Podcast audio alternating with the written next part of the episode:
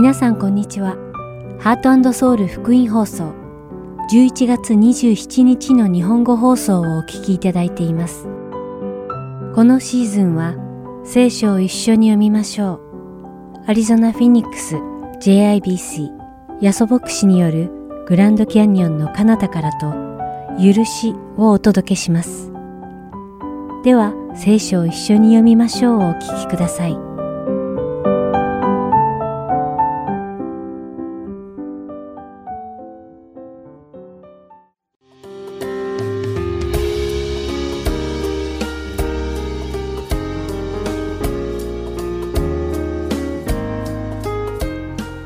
皆さんこんにちは。聖書を一緒に読みましょうのお時間です。お相手はダイヤモンド優子がお送りします。先週はローマ人への手紙第5章を通してイエス様が私たちのためになされたことを学びました。最初の人、アダムの子孫として生まれ、罪の呪縛の下に置かれて暮らしている私たちのために2番目のアダムであるイエス様がこの世に降臨され、義人として生きて死ぬことにより、私たちをイエス・キリストによって義人として生まれ変われるようにしてくださったことを分かち合いました。では、新しい人として生まれ変わった私たちは、これからどうしたらよいのでしょうか。罪人として生まれてきたのに、イエス様の贖いによって義人として変えていただき、生まれ変わった私たちは、与えられた生涯を通してどのように暮らせばいいのでしょうか？単に肉体が死ぬまで待つのでしょうか？肉体の死の後に天国に行くことだけを望んで生きればいいのでしょうか？今週皆さんと一緒にお読みするローマ人への手紙第6章4節には次のように記されています。私たちの古い人がキリストと共に十字架につけられたのは、罪の体が滅びて、私たちがもはやこれからは罪の奴隷でなくなるためであることを私たちは知っています。そうなのです。私たちはイエス・キリストによって新たな命を授かったのです。永遠の命をいただいたのです。永遠の命は私たちの体が死んだ後で天国で始まるのではなく、この世でイエス様を受け入れた時からすでに始まっているのです。ローマ人への手紙第6章4節には、私たちがこれから新たな命を持って暮らせるように、私たちをキリストと共に死者の中から生かされたと言っているのです。では、新たな人生で私たちがなすべきことは何なのでしょう。それはつまり、以前は肉が欲しがることに従って暮らしていた私たちでしたが、これからは神様がお喜びになられることを行って暮らすということです。同じ章であるローマ人への手紙第6章12節と13節には、神様が喜ばれる暮らしを次のように示しています。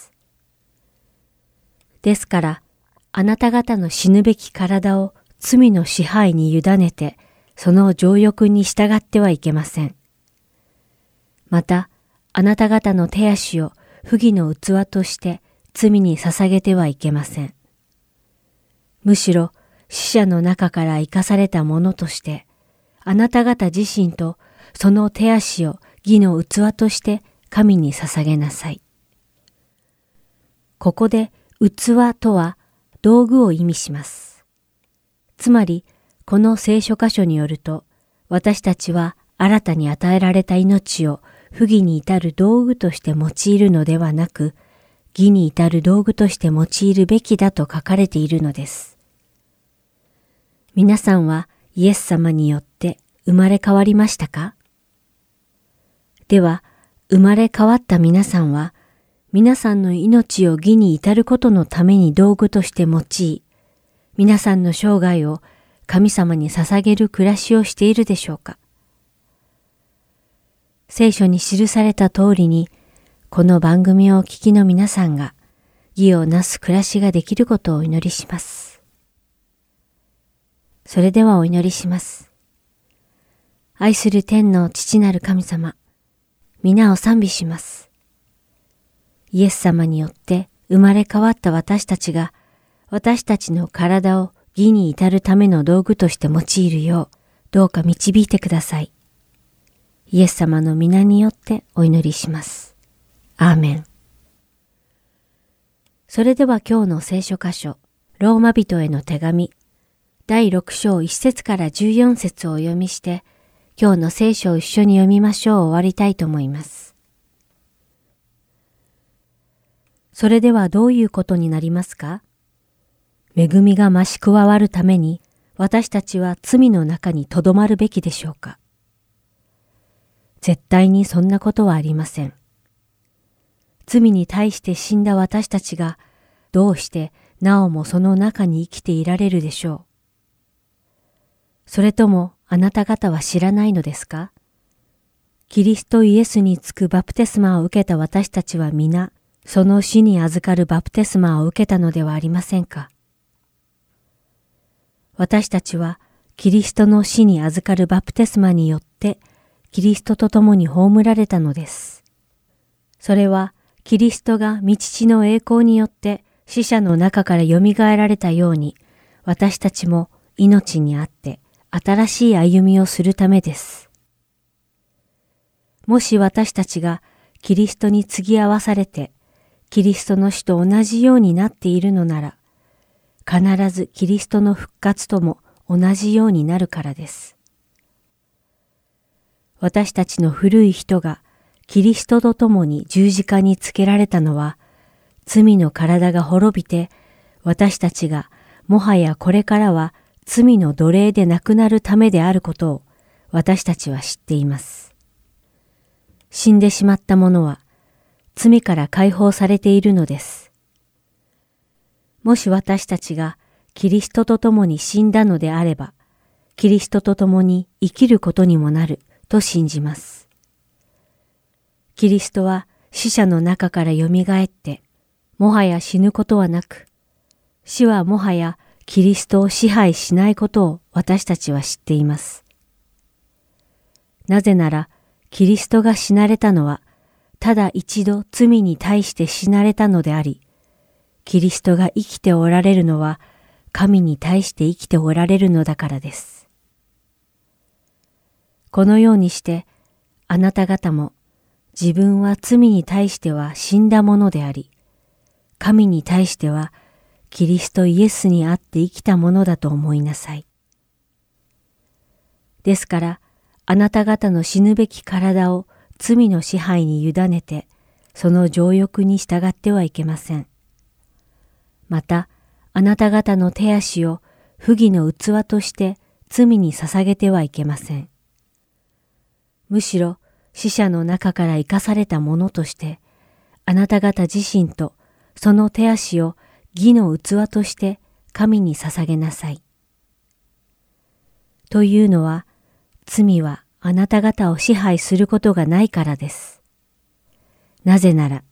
あなた方は立法の下にはなく、恵みの下にあるからです。今日も聖書を一緒に読みましょうにお付き合いいただき、ありがとうございました。それではまた来週お会いしましょう。お相手はダイヤモンド優子でした。さようなら。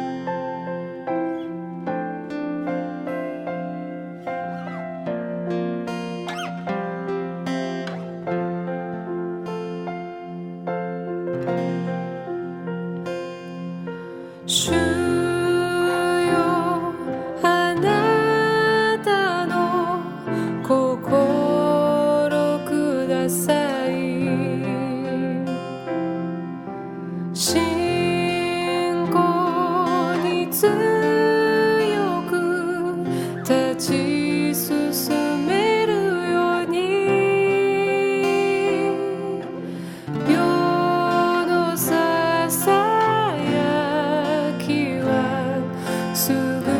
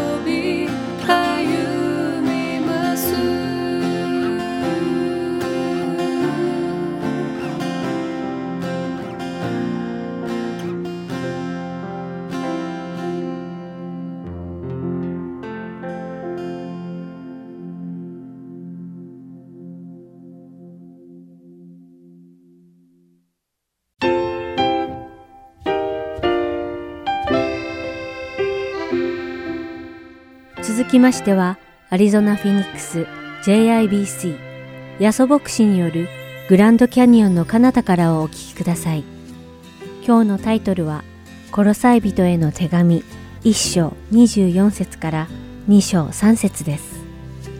ヤソ先生のお話を通して皆様が恵みのひとときを送られることを願います。今私たちが賛美したように、その日全世界が歌いました。日本人もまたユダヤ人もまた違法人も関係はありません。そして一つの本当に心を持ってあなたを礼拝します。この教会はそういう意味では少しその天国の味を味わっているところがあるかもしれません。違う言葉、違うカルチャー、しかしイエス様になって一つとなってあなたを礼拝します。またジェネレーション、若い方もご年配の方も一つになってあなたを礼拝します。どうぞ今からこの最初を通して私たちはあなたに聞いていきたいと思います。どうぞお語りください。イエス様の名前によって感謝して祈ります。アメン。はい、えー、ね、今日はね、久しぶりにね、あの、クレグさんとルシンダさんも帰ってきまして、なんか嬉しいですね。まずは今日はですね、ちょっといつもと流れが違うんですけど、最初に1章の24から2章の3節まで全部聖書を読みたいと思います。では、日本語と英語で交互に読んでいきたいと思います。24節から。今私はあなた方のために受ける苦しみを喜びとしています。私はキリストの体、すなわち、教会のために自分の身をもってキリストの苦しみの欠けたところを満たしているのです。私は神から受けた務めに従って、教会に仕えるものとなりました。あなた方に神の言葉を。すなわち、世々の昔から多くの世代にわたって隠されてきて、今は神の生徒たちに明らかにされた奥義を余すところなく伝えるためです。この奥義が違法人の間でどれほど栄光に富んだものであるか。神は生徒たちに知らせたいと思われました。この奥義とはあなた方の中におられるキリスト、栄光の望みのことです。私たちはこのキリストを述べ伝え、あらゆる知恵をもって全ての人を悟し、全ての人を教えています。全ての人をキリストにあって成熟したものとして立たせるためです。このために私は自分のうちに力強く働くキリストの力によって労苦しながら奮闘しています。私があなた方ラオディキアの人たち、あなた方やラオディキアの人たちのために、その他私と直接顔を合わせたことがない人たちのために、どんなに苦闘しているか知ってほしいと思います。私が苦闘しているのは、この人たちが愛のうちに結び合わされて、心に励ましを受け、さらに理解することで豊かな、全く確信に達し、神の奥義であるキリストを知るようになるためです。23あ3節ですね、最後ですね。このキリストのうちに知恵と知識の宝がすべて隠されています。まあ、今週ですね、スモールグループがあると思うんですけど、スモールグループでもね、この箇所をもう一度読みながら一緒に話していきたいと思うんですけど、実はですね、スモールグループでいくつか質問されると思うんですけど、質問の答えが今からのメッセージに出てきますからね、どうぞ見つけてて、よく聞いててください。まあ、とにかくですよ。今日はですね、この箇所からですね、3つのポイントをですね、で、ちょっと話していきたいと思います。まず1番目にですね、背景、バックグラウンドについて話したいと思います。また2番目にですね、ここで苦闘とか苦しみとか、まあ、奮闘とか書いてましたけど、その、まあ、苦闘、苦しみについてから話したいと思います。3番目に、奥義というですね、面白い言葉が書いてありましたけども、英語ではミステリーと言いますけども、その奥義ということについて話していきたいと思います。では最初に背景というところから話していきたいと思います。えー、先週の学びましたようにですね、まあ、この、コロサイの手紙の書かれた背景を少し話しますね。期限大体60年から62年、まあ、この中で誰も生まれてないと思うんですけども、まあ、だいぶ2000年近く前の話でございますね。パウロは当時ですね、えっ、ー、と、エルサレム、イスラエルのエルサレムにいました。しかしですね、彼が伝えていたキリストのためにですね、ユダヤ人に訴えられて、エルサレムで逮捕されてしまいます。そして、ローマにですね、護送されてる、運ばれていくわけです。その護送されていく、運ばれている途中でですね、あまあ、地中海がありますけどもですね、パウロの乗せた船がなんなんとですね、ナンパしてしまうんですね。いや先生、そんな話どこに書いてあるんですかって言うんですけど、まあ実は使徒の働きっていうのに書いてますから読んでみてくださいね。まあ、とにかく、船が難破してしまうんですけど、パウロのですね、指導によってですね、すべての乗組員の命が救われるわけです。そしてです、ねローマに最終的に着いた時にですね、パウロはですね、特別な待遇を受けますね。というのは、まあもちろん捕まってはいたけども、そのようにですね、まあ協力してくれたから、牢屋ではなくてですね、ですからこの写真ちょっと間違ってるんですけども、牢屋ではなくて自費で借りた普通の家にですね、まあ軟禁と言いますけども、家で捕らえられるということになりました。そこで家でですね、まあ、軟禁されながら、捕らえられながらですね、裁判をパウロは待っていました。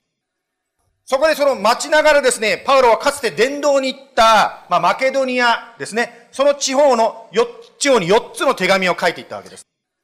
それがエペソであり、ピリピであり、そしてピレモンであり、コロサイであります。例えばエペソの手紙の中でです、パウロはですね、教会はキリストの体であるということをパウロは教えました。まあ、実は私たちの教会の今年のテーマですね、えー、ビルドということで、エペソの4章の16節から取っておりますけども、また、ピリピの手紙ですね、先月学びましたけど、ピリピの手紙では何彼は伝えたでしょうか彼はですね、ピリピの手紙ではですね、喜びを持って毎日を生きましょうということをですね、伝えました。そして、まあ、ピレモンはですね、実は11月に話しますので、ちょっとそれは置いときますけども。さて、この最初ではですね、先週もやりましたけども、彼は伝えてるでしょうか私たちのリーダー一番である、頭であるキリストについてですね、このパウロはですね、書いていった。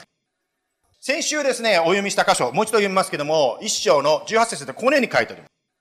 また、巫女、つまりキリストはその体である教会の頭です。巫女は初めであり、死者の中から最初に生まれた方です。こうして全てのことにおいて、第一のものとなられました。また先ほどお読みした今日の箇所でもですね、28節でこう書いてあります。私たちはこのキリストを述べ伝え、あらゆる知恵を持って全ての人を悟し、全ての人を教えています。全ての人をキリストにあって成熟したものとして立たせるためです。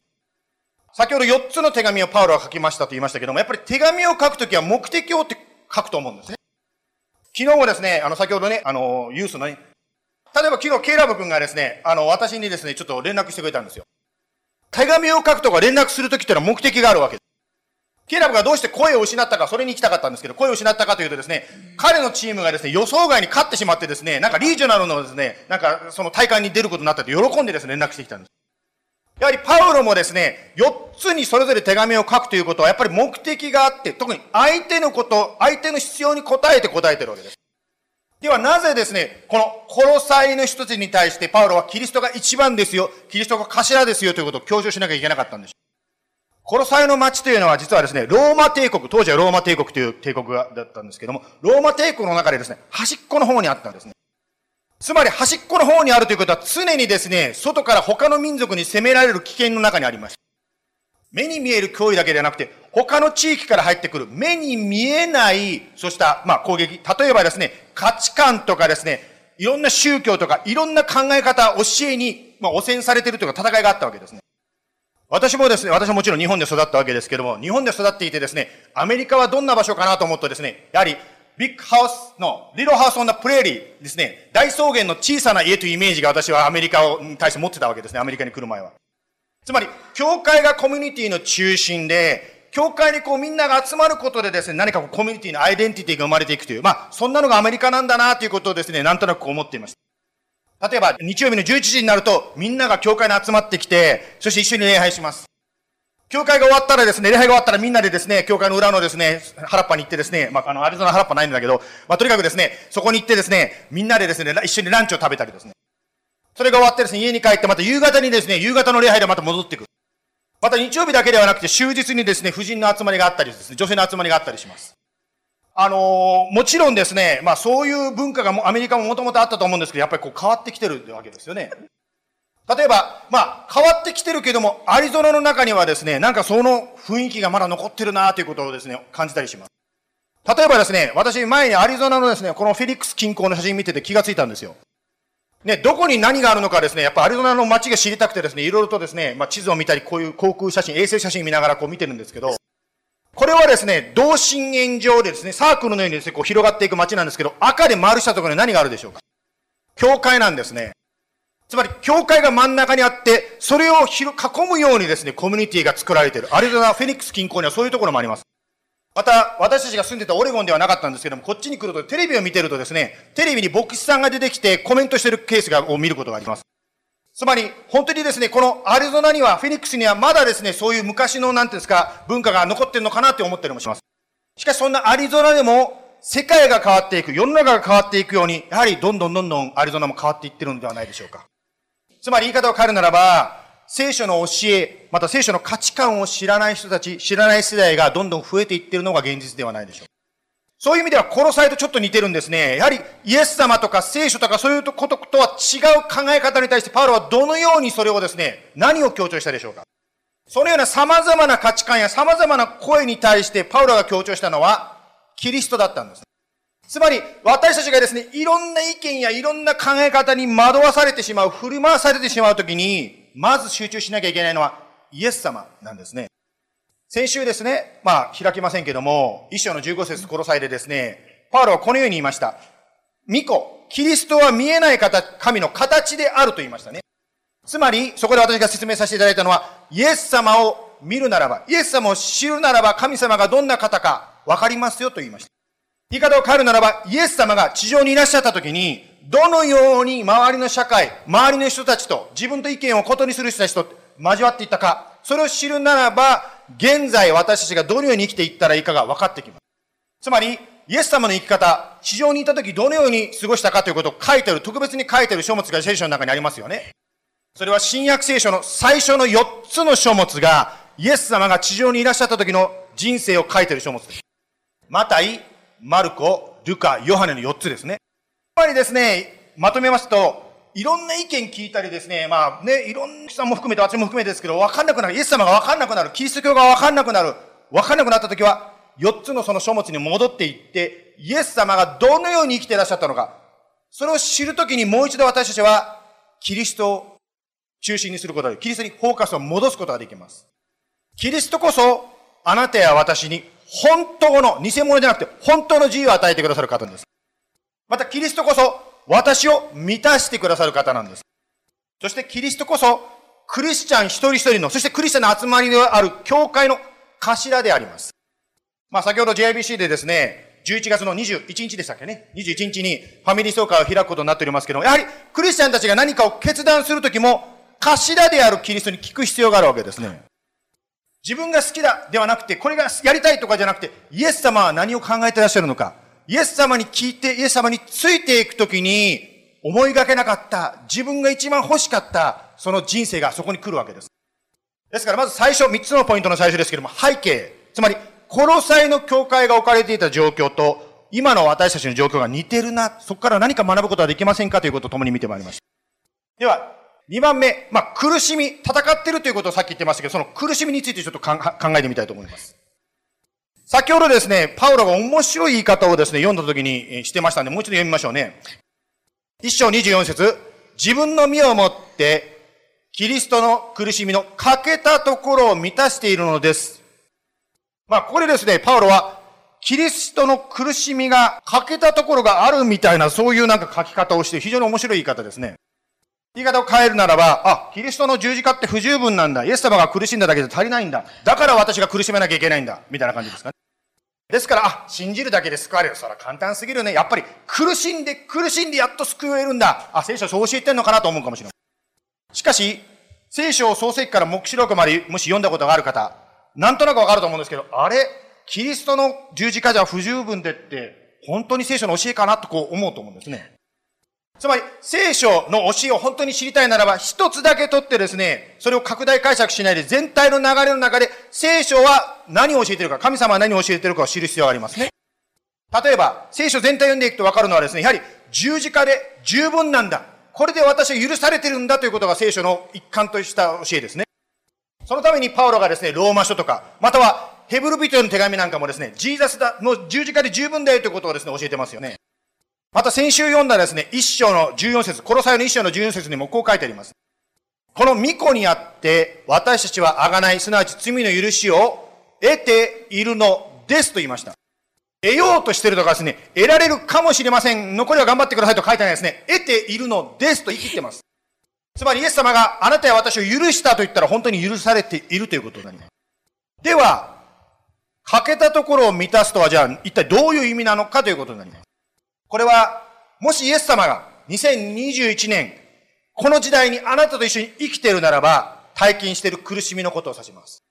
例えばあなたのですね、クラスメイトが、はい、ジーダス、元気？っていうこういう感じですね。イエス様がもしここにいたら、どういうふうな苦しみを体験しているかという。ね、そういう感じですね。もしイエス様が今の時代にこの人間としていたら体験している苦しみ、イエス様が体験する苦しみというのは実はあるわけです。例えば、あなたが、もし、今キリストを信じていることで苦しみを感じているならば、それはあなたの苦しみかもしれませんが、実はイエス様がここにいたら体験している苦しみでもあるわけです。例えばですね、あなたがキリストを信じているがために誰かに笑われたり嫌な思いしたことがあるならば、それはあなたの苦しみでもあるけども、キリストの苦しみをあなたが味わっているということです。ある方はですね、ある奥さんの話ですけども、まあ、ご主人がですね、キリストが嫌いでですね、もう教会に行くのをやめなさいとか言われたそうですね。で、教会に行けなくなってしまいました。しかしですね、ある時に、ご主人がですね、奥さんをですね、喜ばせようと思って、ね、ハニー、あなたの誕生日に何か贈り物を贈りたいんだけど、一番欲しいものは何？とこう聞かれたそうです。その時に奥さんはですね、BMW とか言わなかったんですね。じゃなくて、教会に行かせてくださいってこう言ったそうです。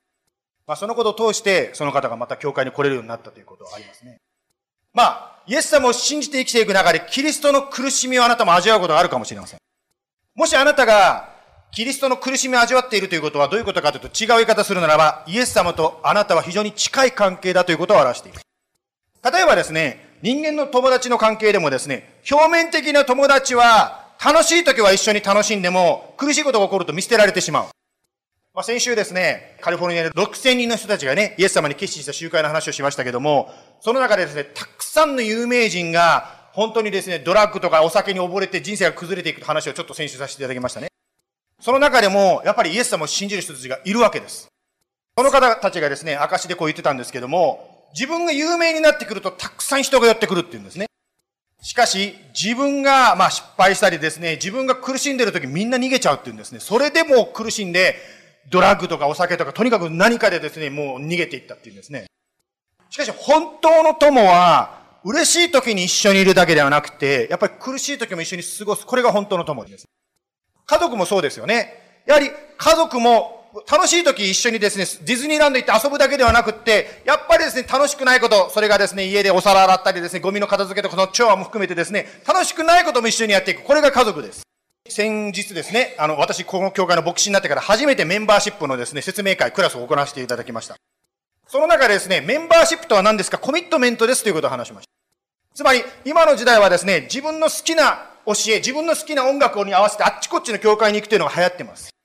かし、その教会で何かしてくださいとか、自分がやりたくないことを頼まれたら、ああ、他に行きますというふうになってしまう。これが残念ながら今の現実のですね、社会の風潮ですね。楽しい時も苦しい時も一緒に過ごしていこう。これが教会員でありコミットメントということになります。そしてイエス様の苦しみをあなたが分かち合うことができるのは、実はイエス様があなたを本当の友として扱っている証拠であります。もしイエス様が2021年あなたのクラスルームに、あなたの職場にいたら苦しんでるかもしれないその苦しみをあなたが味わさせていただいている。今まで皆さんにですね、まあ先週で90回ですね、まあ日曜日にお話をさせていただきましたね、私は。今日で91回目になります。91回目になるんですけど、今までの中でですね、反響があったメッセージもいくつかあるんですよ。毎回じゃないんですけどね、いい反響があったメッセージって何いくつかあるんです。あの、先週のですね、この言葉ですね、あ、これはね、今のメンバーシップミーティングです。先週のこの質問に反響が結構多かったんですよね。あの、先週出てない方にも言いますけど、マットさんがスモールグループでこの質問したんですけど、それをメッセージで言ったら結構反響ありました、ね。ちょっとババイさん、この英語でまず質問読んでもらえますか？The question is, what are the dangers of viewing God as a means out of a challenge as opposed to the source of strength when facing a challenge? 日本語に訳しますとですね、神様を問題が直面した時の力の源としてではなく、問題から逃げる手段として考えることの危険は何ですかというようなことを書いてますね。まあ、説明、先週そのことを詳しく説明させていただいたので、興味ある方はもう一度 YouTube で見ていただきたいと思うんですけども。しかし言えることはですね、今日の箇所で一章の29節に似たようなことが書いてあります。この際の1の29。このために、私は自分のうちに力強く働くキリストの力によって、ロークしながら奮闘しています。つまり、先週も話させていただいたように、問題が消えるように祈りましょう。しかしそれだけではないということであります。つまり、この問題を乗り越えるキリストの力が与えられるように私たちは求めていきます。実は、皆さんある程度分かってると思うんですけど、乗り越えられるんですね。だからキリストがあなたの人生にそのことを起こすことを許してくださってる。しかも、パウロでさえもですよ。ロークしながら奮闘してますって言ってますけど、まあ、簡単では確かにないことは事実であります。しかし、これを自分の能力とか自分の力でやるならば苦労するかもしれませんが、パウロここに書いてますね。自分のうちに力強く働くキリストの力と書いてます。ちょっと先ほどですね、まあ反響が良かったメッセージいくつかありましたってあの言いましたけども、反響があった時のメッセージの、はい、どうしてこのメッセージ用いられたのかなと思ったら私もあることに気がついたんですね。大抵反響があるメッセージというのは、私自身がですね、もう自分の限界に来て、もう神様、私はできません。あなたがテイクオーバーしてください。あなたがやってくださいと祈った時に大抵用いられてるんですね。かえって逆に自分がですね、準備しながら、あ、このメッセージ、絶対みんな感動するぞと思ってやったら全然、ほんまにうまくいかないという、その経験もたくさんしています。本当にへりくだされてます。つまり、キリストの力、神様の力を持っていく。それは先週も話したように、一緒に誰かと祈るところからも生まれてくるでしょう。また、それだけでなくて祈りながら神様の励ましの言葉、また導きを求めて聖書を開くこともできるでしょう。またはですね、具体的な知恵、乗り越えるためのヒントというのがあるんだと思うんですけど、それを求めながらいろいろと探してみることもできます。例えば、私がですね、前によくやってたのはですね、キリスト教の本屋さんに行って、本屋さんの中で祈るわけですね。神様、あなたがどの本を通して私に答えをくれますかと祈りながらいろんな本をですね、こうペラペラめくりながら本を探してみるとかです。もちろん今はですね、本屋ではなくてデジタルで読んでますから、まあ、いろいろとですね、デジタルでこう見ながら、神様にどの本を通して私に教えてくれますかと祈りながら探すこともできるでしょう。またですね、最近はですね、本ではなくって、聞く形、つまり、ポッドキャストを通してですね、聞きながら移動中とか運動中にいろんなことをですね、学んだりすることもできますね。たくさん素晴らしいポッドキャストがあると思います。しかし、そのようなことを祈りながらですね、神様、あなたはどんなポッドキャストを通して、私の今この出会っている問題を乗り越える知恵、乗り越える力を与えてくださいますかと祈りながら探すこともできるです。ですから今までですね、背景について最初話しました。そして、苦しみ、戦いについて2番目に話しましたね。はい、最後にですね、奥義ということに関して一緒に考えていきたいと思います。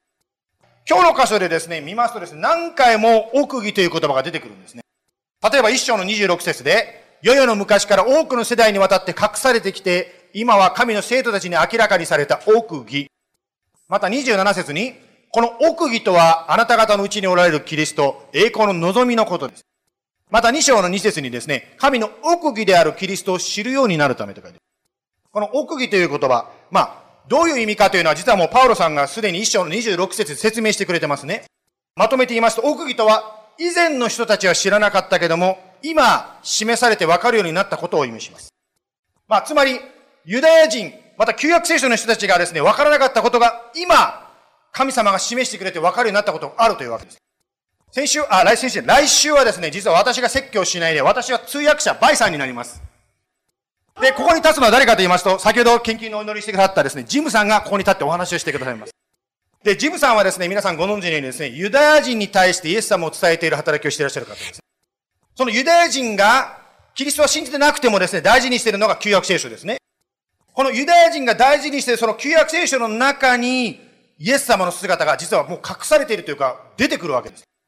また新約聖書も、旧約聖書の光で見るとですね、もっとはっきり見えてくる部分がたくさんあるわけです。イエス様を信じるなら、ユダヤ人の方も、はっきりと、あ、これ旧約聖書の言ってたことはこういう意味だったんだと見えるようになるわけです。だからそれを奥義と言ってるわけです。つまり、イエス様を信じることを通して見えるようになることがあるっていうんですね。ユダヤ人であるパウロ、この手紙を書いたパウロもイエス様を信じる前は実は気がつかなかったわけですしかし、ダマスコに行く途中でですね、キリストと出会って目から鱗が落ちてパウロも見えるようになりました。そんなパウロもですね、キリストと出会ってですね、このように見えるようになったわけですね。私は神から委ねられた務めに従って教会に使えるものとなりました。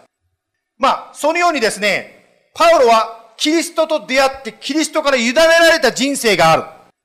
まあ、どこの教会もそうだと思うんですけども、私たちの教会もですね、教会のメンバーとしてコミットするときにですね、あの、あなたはどうやってイエス様と出会いましたかというイエス様との出会いの証を聞くことにしています。というのは、イエス様との出会いが私たちの全ての土台になっていくからです。イエス様を信じていても、信じていなくても、教会の交わりを楽しむことができるでしょう。一緒に食べたり笑ったりできるでしょう。子供生まれた時に喜び、病気の時にですね、一緒に手を取ってですね、祈り合う。そのような温かい関係を持っているでしょう。またある場合は、教会の交わりが家族よりも近い、親しい交わりになるかもしれません。しかし、肝心なものがないならば、何かが抜けているわけですね。それが目に見えない奥義としてのシークレットとしてのミステリーとしてのイエス様なんです。奥義として隠されてるかもしれない。ミステリーとして隠されてるかもしれないけども、そのキリストが見えるときに初めてですね、クリスチャンライフはこんなに素晴らしかったんだということがわかります。ですからですね、確かに、まあ、教会のメンバーシップのクラスでも話させていただきましたけども、特にアメリカにある日本語の教会はですね、人が出入りがすごく多いです。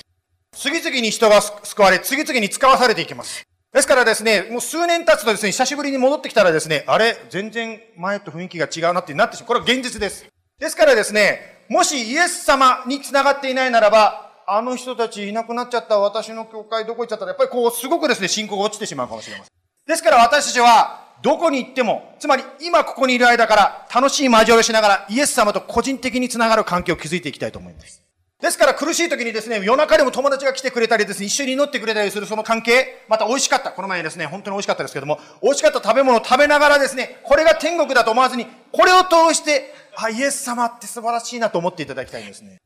そのようにしていくならば、どこに行っても、この言葉を言うことができると思います。巻かれたところで実を結ぶ。とにかくですね、どこに行っても私たちは実を結ぶということを言ったわけですね。ですからぜひですね、本当にいろんな楽しい交わりをこれからも体験していただきたい。それを通してイエス様の許し、イエス様の愛、イエス様が受け入れてくださるということを体験していただきたいと思います。それを通してイエス様をますます知っていただきたい。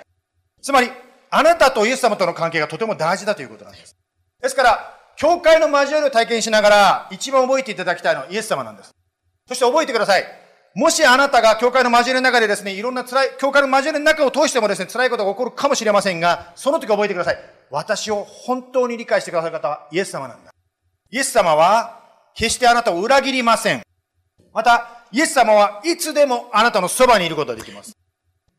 パウロもそのイエス様をもっと、今も知ってるけど、もっと知りたいと思って最後に2章2節でこう言いましたね。そうしているのは、この人たちが愛のうちに結び出されて、心に励ましを受け、さらに理解することで豊かな全く確信に達し、神の奥義であるキリストを知るようになるからです。この知るとは、前も説明しましたように、頭で知るというよりも、体験的に、実際的に知るということですね。ですから、ぜひですね、クリスチャンの交わりを通して、いろんなお互いの関係を通して、イエス様を体験していただきたい。また問題に出会うときにその問題を一緒に祈っていく中でイエス様の働きを体験していただきたい。一緒にイエス様に仕えていく中でイエス様のそのブレイクスルーを与える素晴らしいイエス様の偉大さを体験していただきたい。このように教会という交わりの中を通してイエス様と心と心のつながったイエス様を知る体験的な関係を築いていきたいと思います。イエス様、今日はパウロがコロサイというその町に対してイエス様が大事ですよ。イエス様が頭ですよ。イエス様が第一ですよと言いました。今の世の中、本当にもう混沌としてるかもしれません。クリスチャンの中でも意見の違いがいっぱいあるかもしれません。しかし、そのような社会の中でパウロが強調したのはイエス様でした。もう一度基本に帰って、いろんな神学とかいろんな意見ではなくて、イエス様、あなたそのものにフォーカスを置きたいと思います。だからこの人がこう言ったとかそういうことではなくて、まずイエス様、あなたに目を向けたいと思います。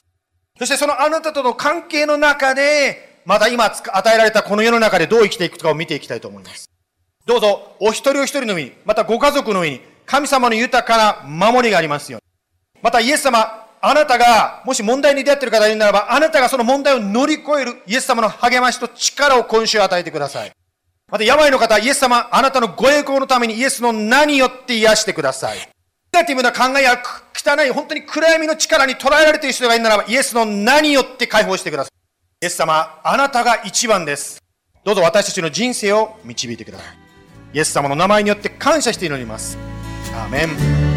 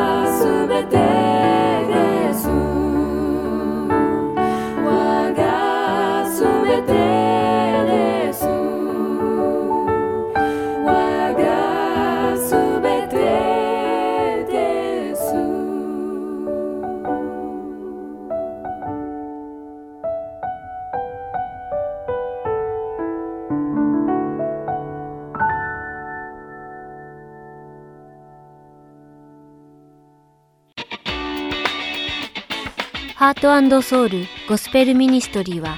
日本人の方で韓国語のできるボランティアの方を募集しています。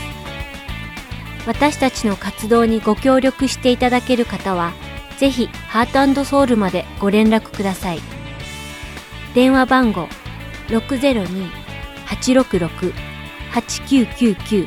または heartandsoul.org at gmail.com heartandseoul.org at gmail.com までよろしくお願いいたします。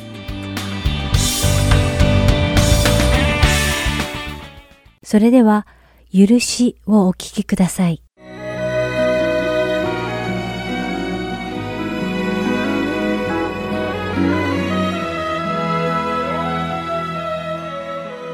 皆さんこんにちは。許しの時間です。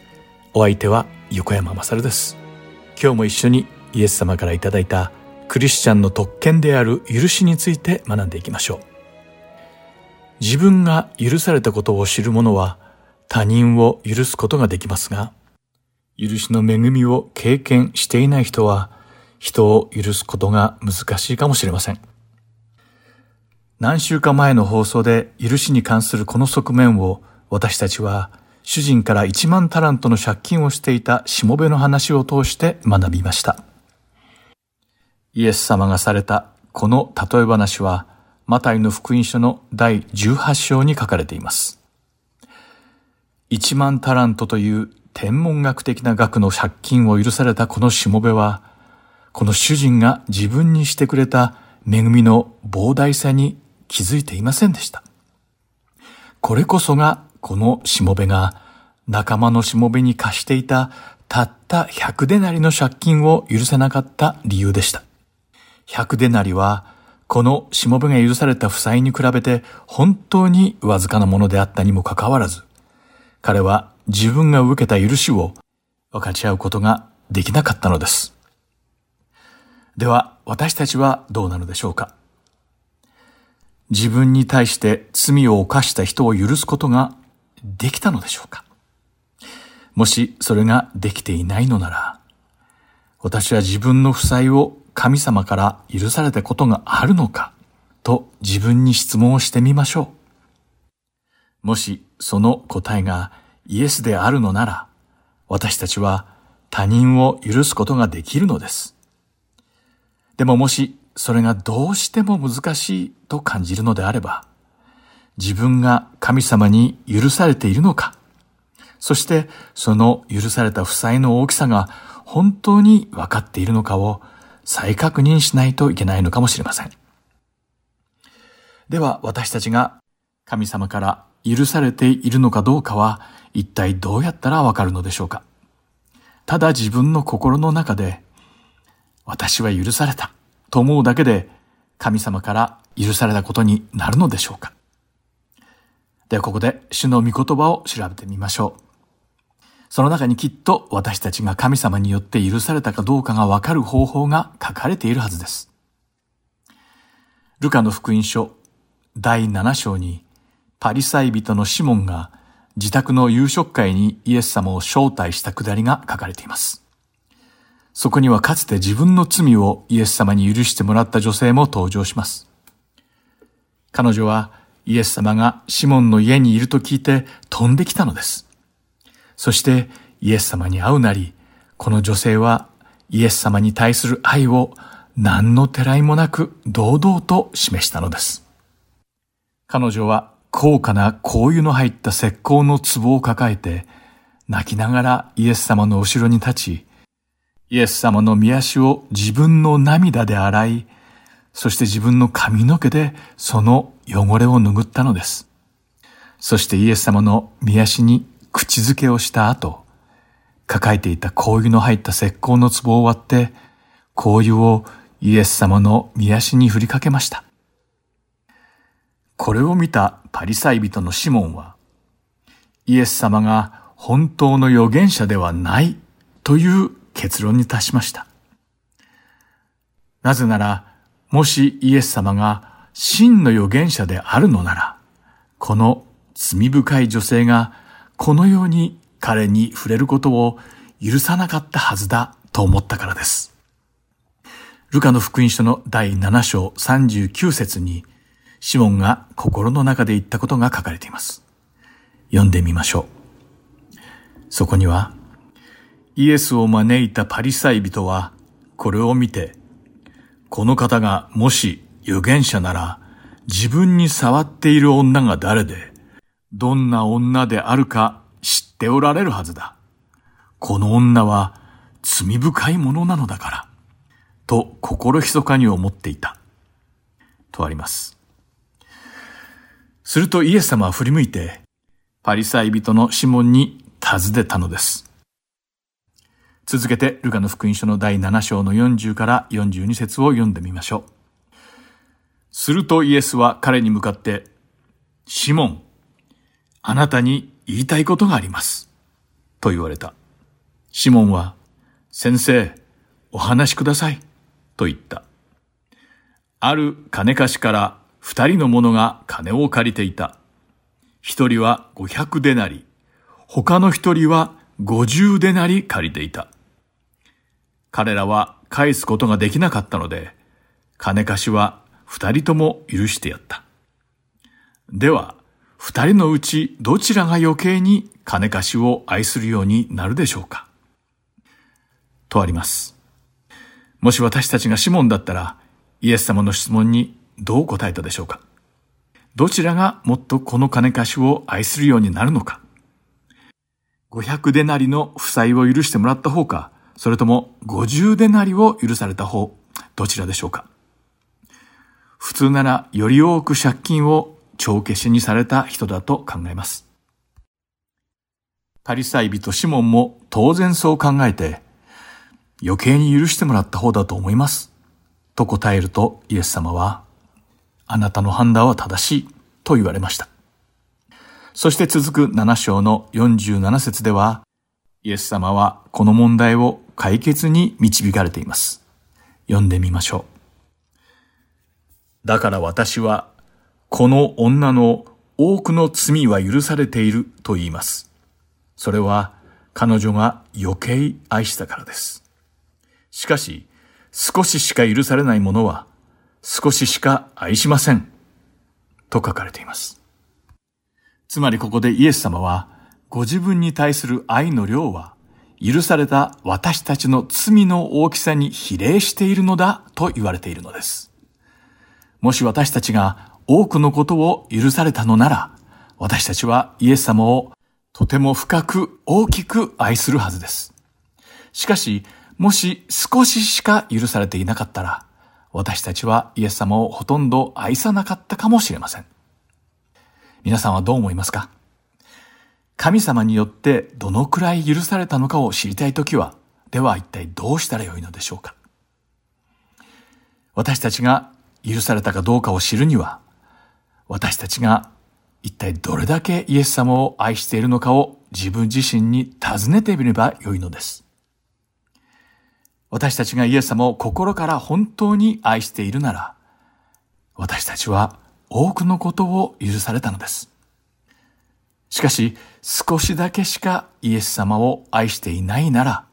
ほとんど許されていないのだと思います。今回学んでいる御言葉には、二人の人物が出てきます。パリサイ人シモンと罪深い女性です。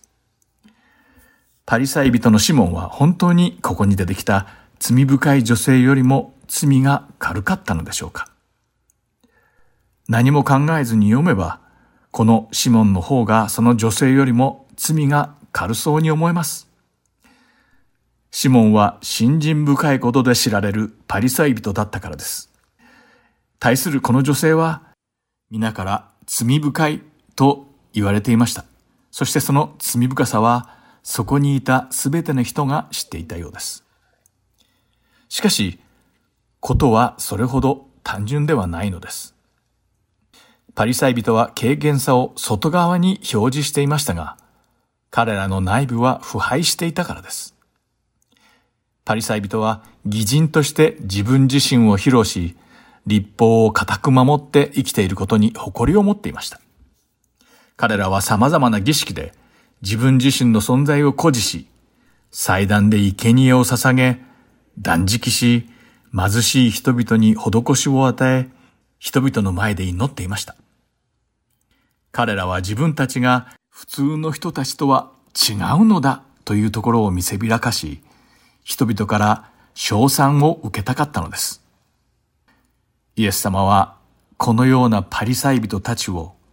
目の見えぬ偽善者と呼ばれました。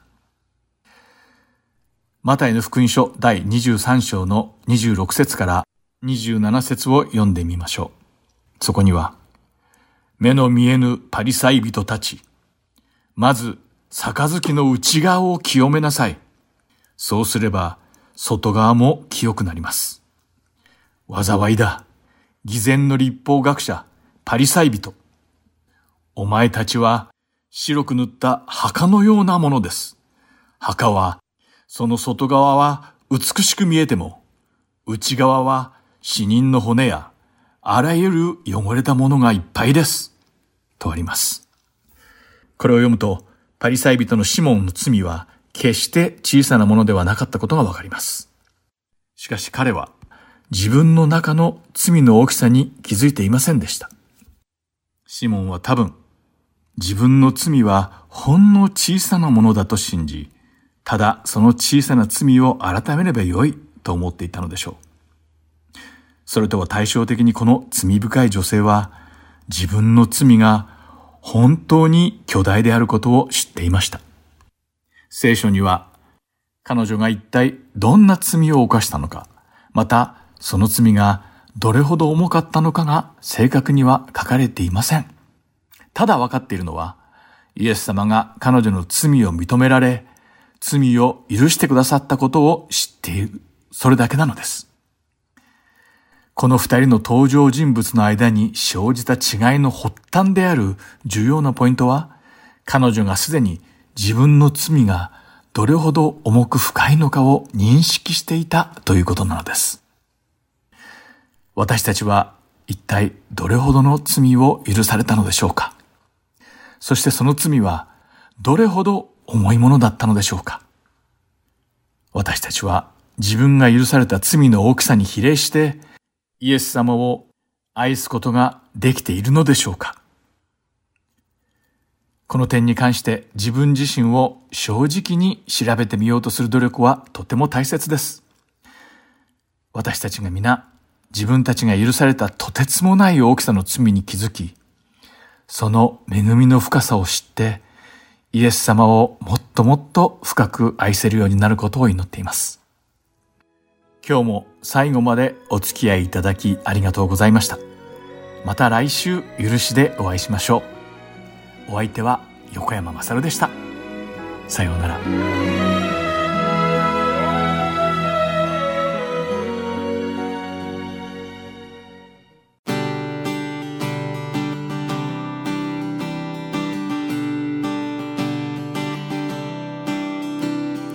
か